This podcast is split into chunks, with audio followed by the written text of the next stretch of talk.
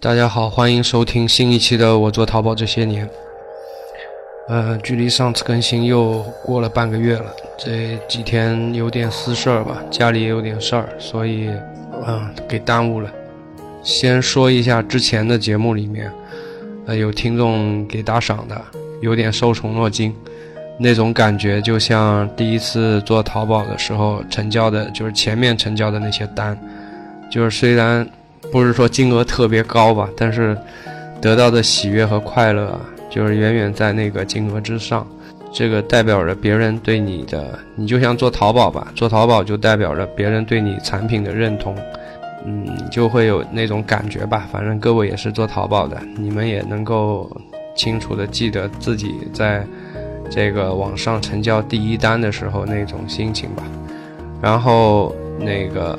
就是听众们给我打赏呢，我我也有这种感觉，因为我是我前面就说过的，我是抱着那个呃做着玩玩的态度来做这个事儿的，所以一旦有人给我打赏的话，还是有点受宠若惊的，非常感谢啊，非常感谢。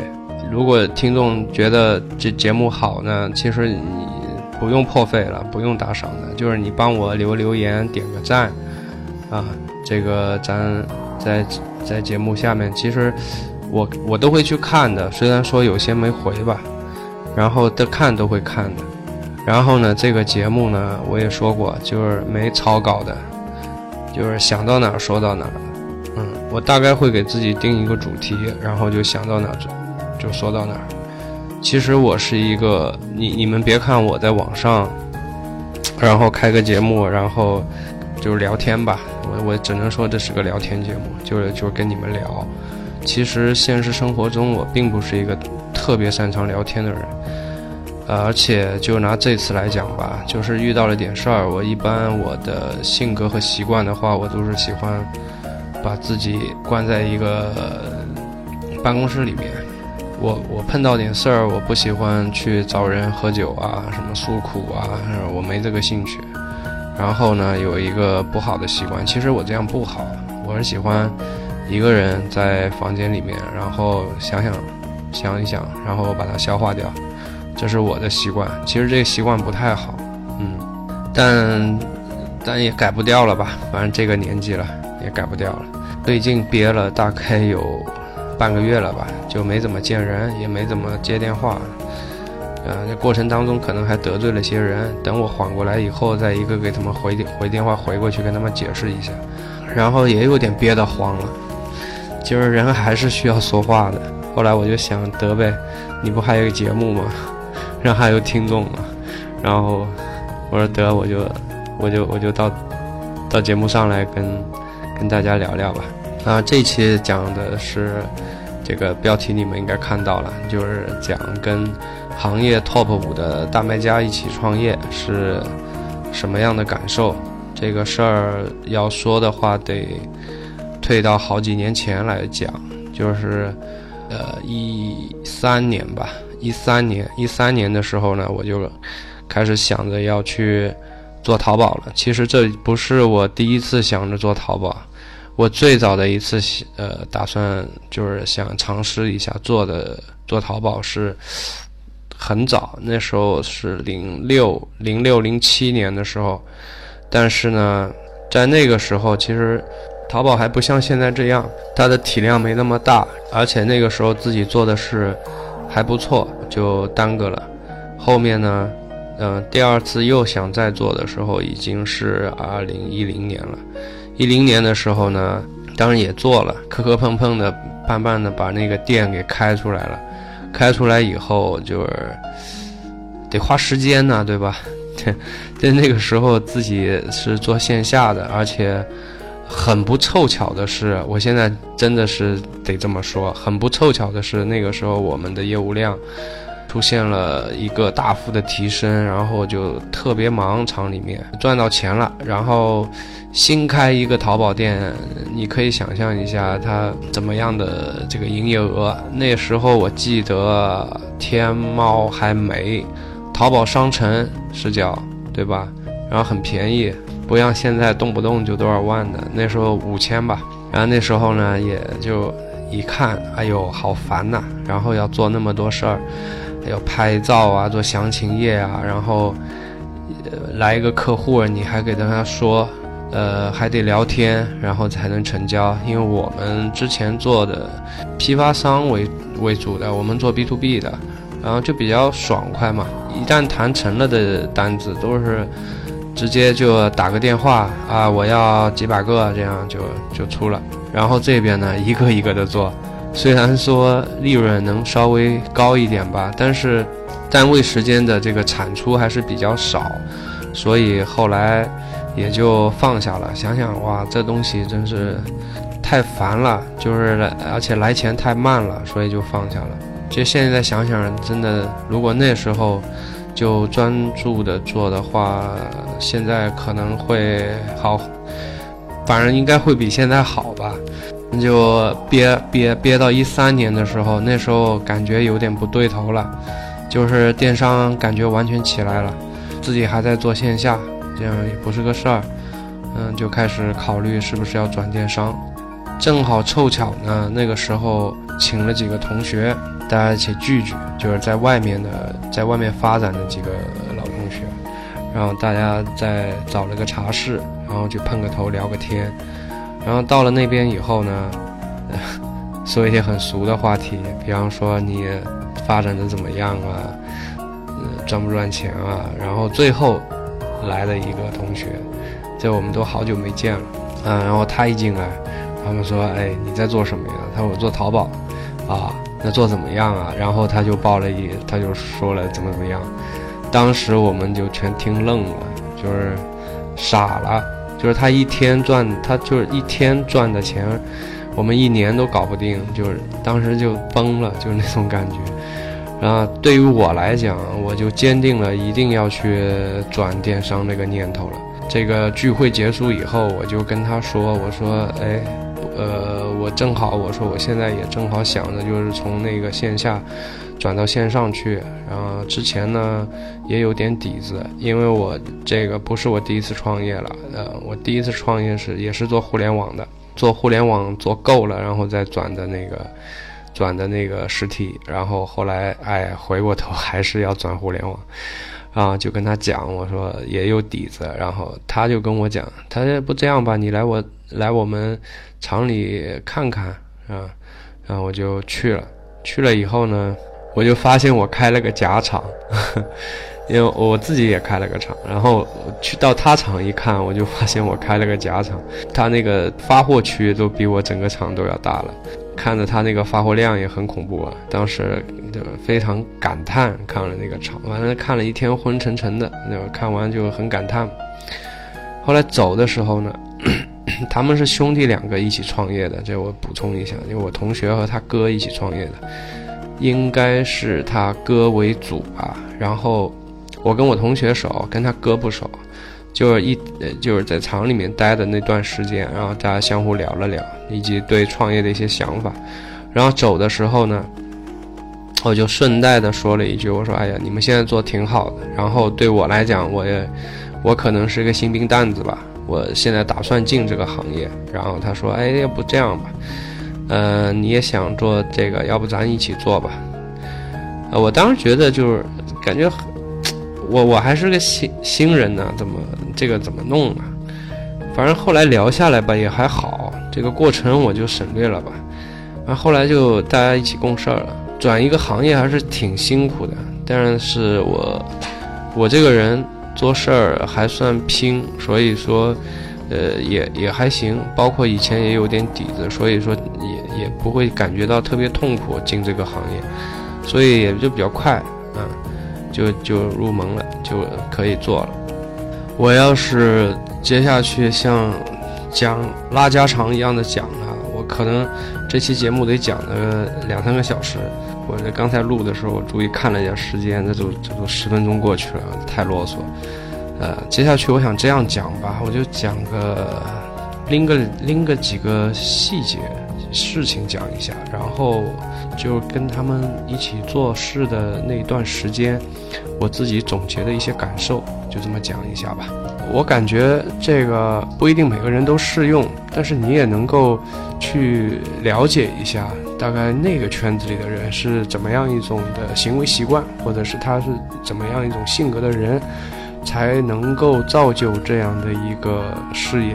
你可以这样说。嗯，先讲两个小细碎的事情啊。我们大概一起共事了三四个月以后，然后呢？有一次跟他两人晚上要聊点事，因为白天大家坐在办公室里的时间比较久，腰就有点酸啊，所以我们一般聊事的习惯呢都是散步，就是围绕一个建筑或者是去体育馆散步。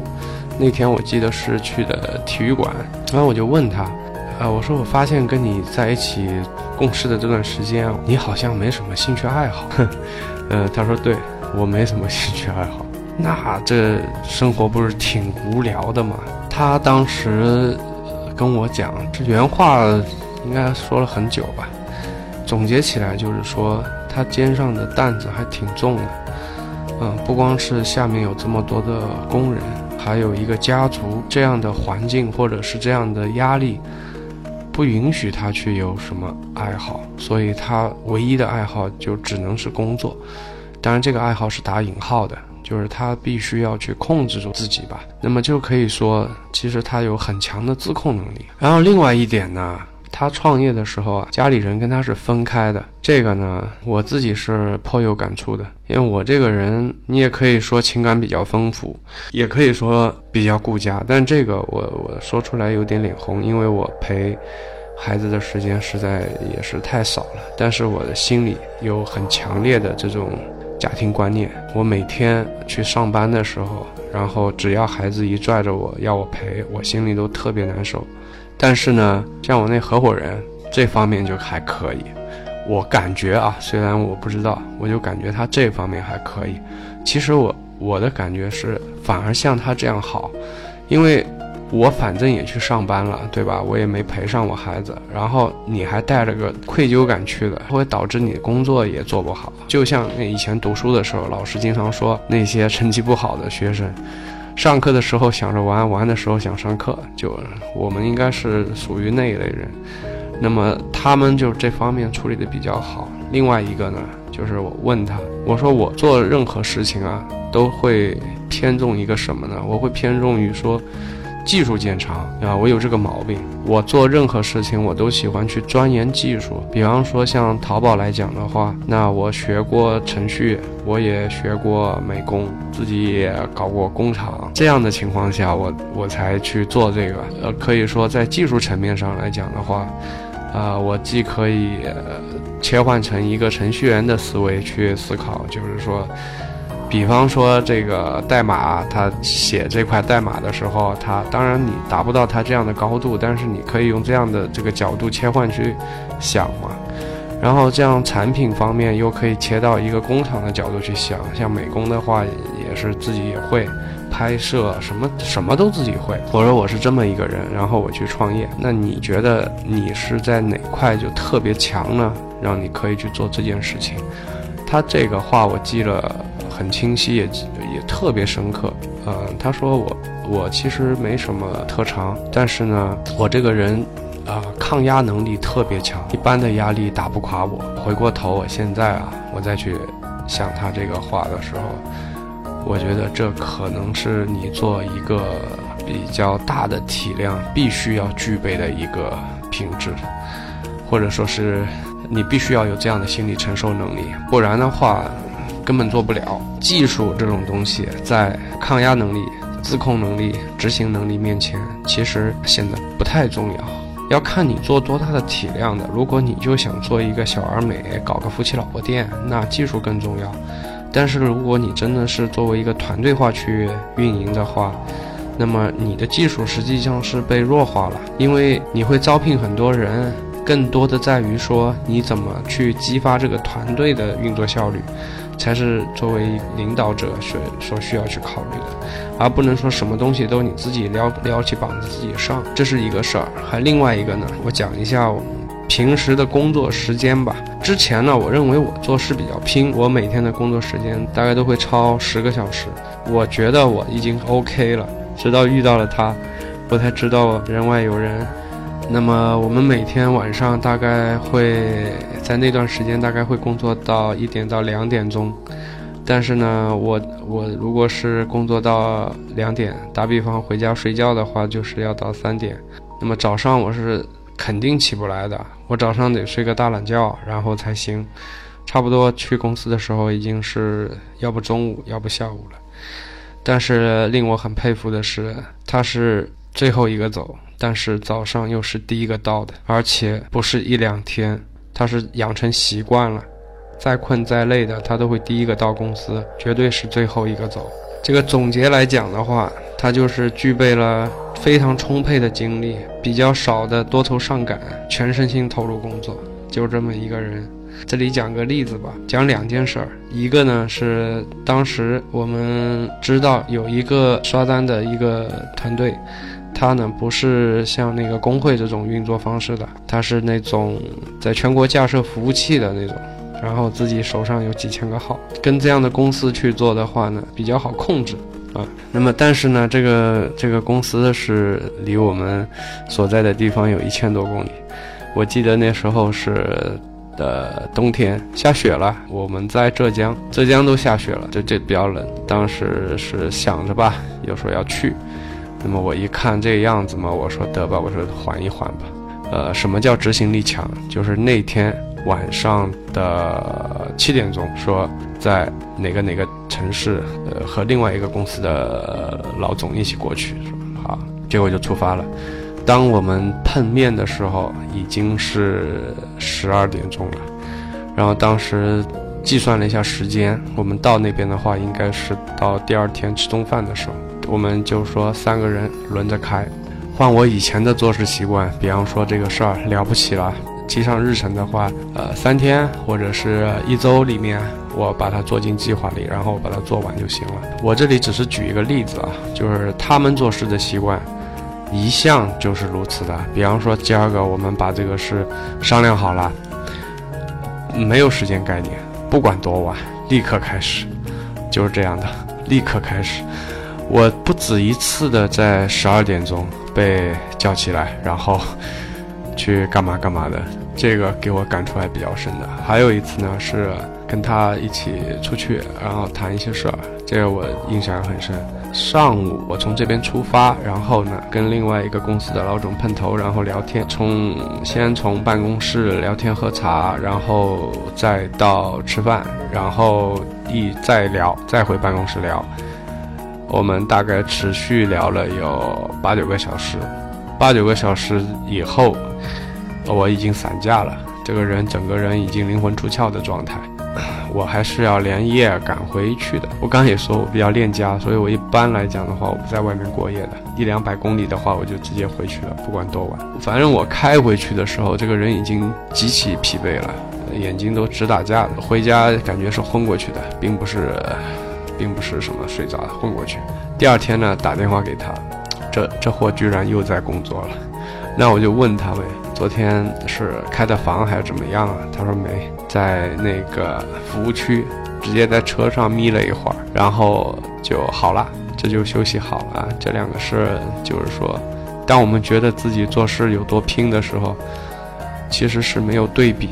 啊，你真的跟那种做事很拼的人有对比的话，你才会知道什么才叫做拼啊！我前面漏了一点啊，就是我的同学和我同学他哥他们是温州人，这个呢，我以前跟我一朋友聊过，温州人被誉为是中国的犹太人，就是温州人也好，犹太人也好，他们有一些共性，自己的感触啊，有哪些呢？就是说我有一次，这里我说个事儿吧，我有一次。我跟我的一个朋友说：“我说，哎呀，好想换个城市生活。”然后他跟我说：“哎呀，不行啊，我的根在这儿。”我就突然想到了啊，就是我朋友嘛。当然，我的我现在的城市也别是不是温州，他是因为他老爸做生意，所以啊就跟着过来了，然后就在这里生活了。然后他现在也不在这里生活，又换了一个城市。我断定他后面还会换城市的。你看，放眼全世界啊，犹太。犹太人是没有这个根这个概念的，对吧？然后在中国呢，这个温州人是没有根这个概念的，而且巧了，你知道吧？这两拨人都特别有钱的，就在事业上就比较成功的。那么另外一个呢，温州人还比较讲义气的，温州人相互之间愿意去帮助对方。那犹太也是这样的啊。那么另外还有一点，温州人对家庭这个概念和其他地方的人会有一些不一样。我这里不是说他们不爱自己的家人，不是的，不是的，他们的爱的表达方式跟我们其他地方的人有很大的差异。对于我个人来讲，我觉得这个也没有什么，也没有说哪种爱是对的，哪种爱是错的，这在于一种选择。家人就是需要陪伴的。那是我的我的感触啊，但是由于他们的那个生意的状况，没办法，也可能是无奈吧。最后还要再说一点，就是他们的做事风格。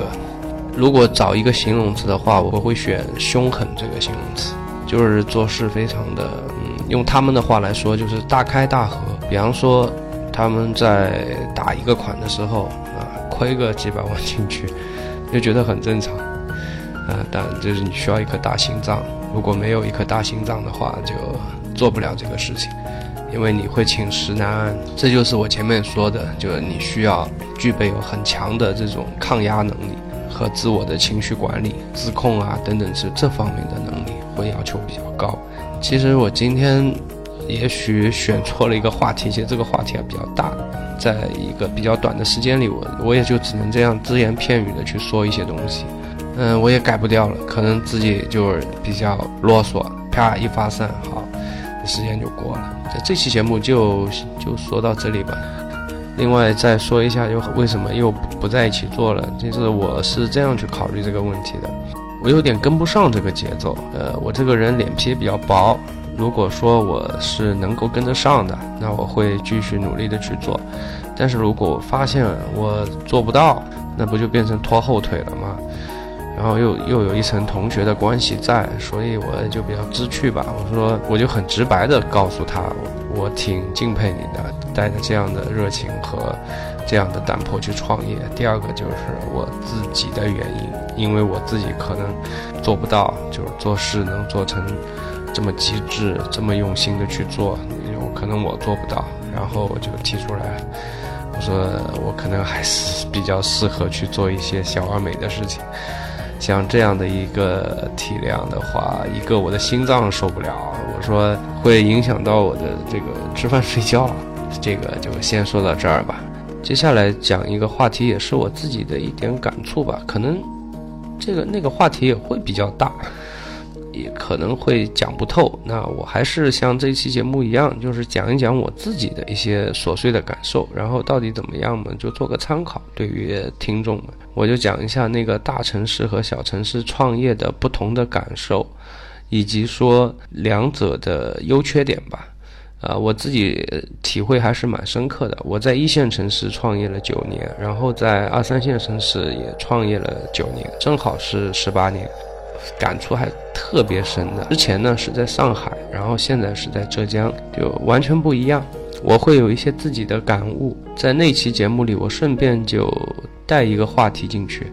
我不知道现在还有没有人会去，现在刚刚加进来，打算要去做淘做淘宝或者是做电商这样子，选择什么类目、什么产品。那我自己的一点看法，我感觉这个应该是蛮干的干货了。呃，因为至少我没有在网上或者在哪里看到过跟我一样的观点，也可以作为一种借鉴或者抛砖引玉吧。好了，这一期节目就先这样，听到最后的都是铁粉，感谢你们的支持，有你们支持也是我能不断更新这个节目的动力。如果有什么话想跟我说的话，欢迎在节目下面留言，啊，我都会去看。好，这期就到这里了。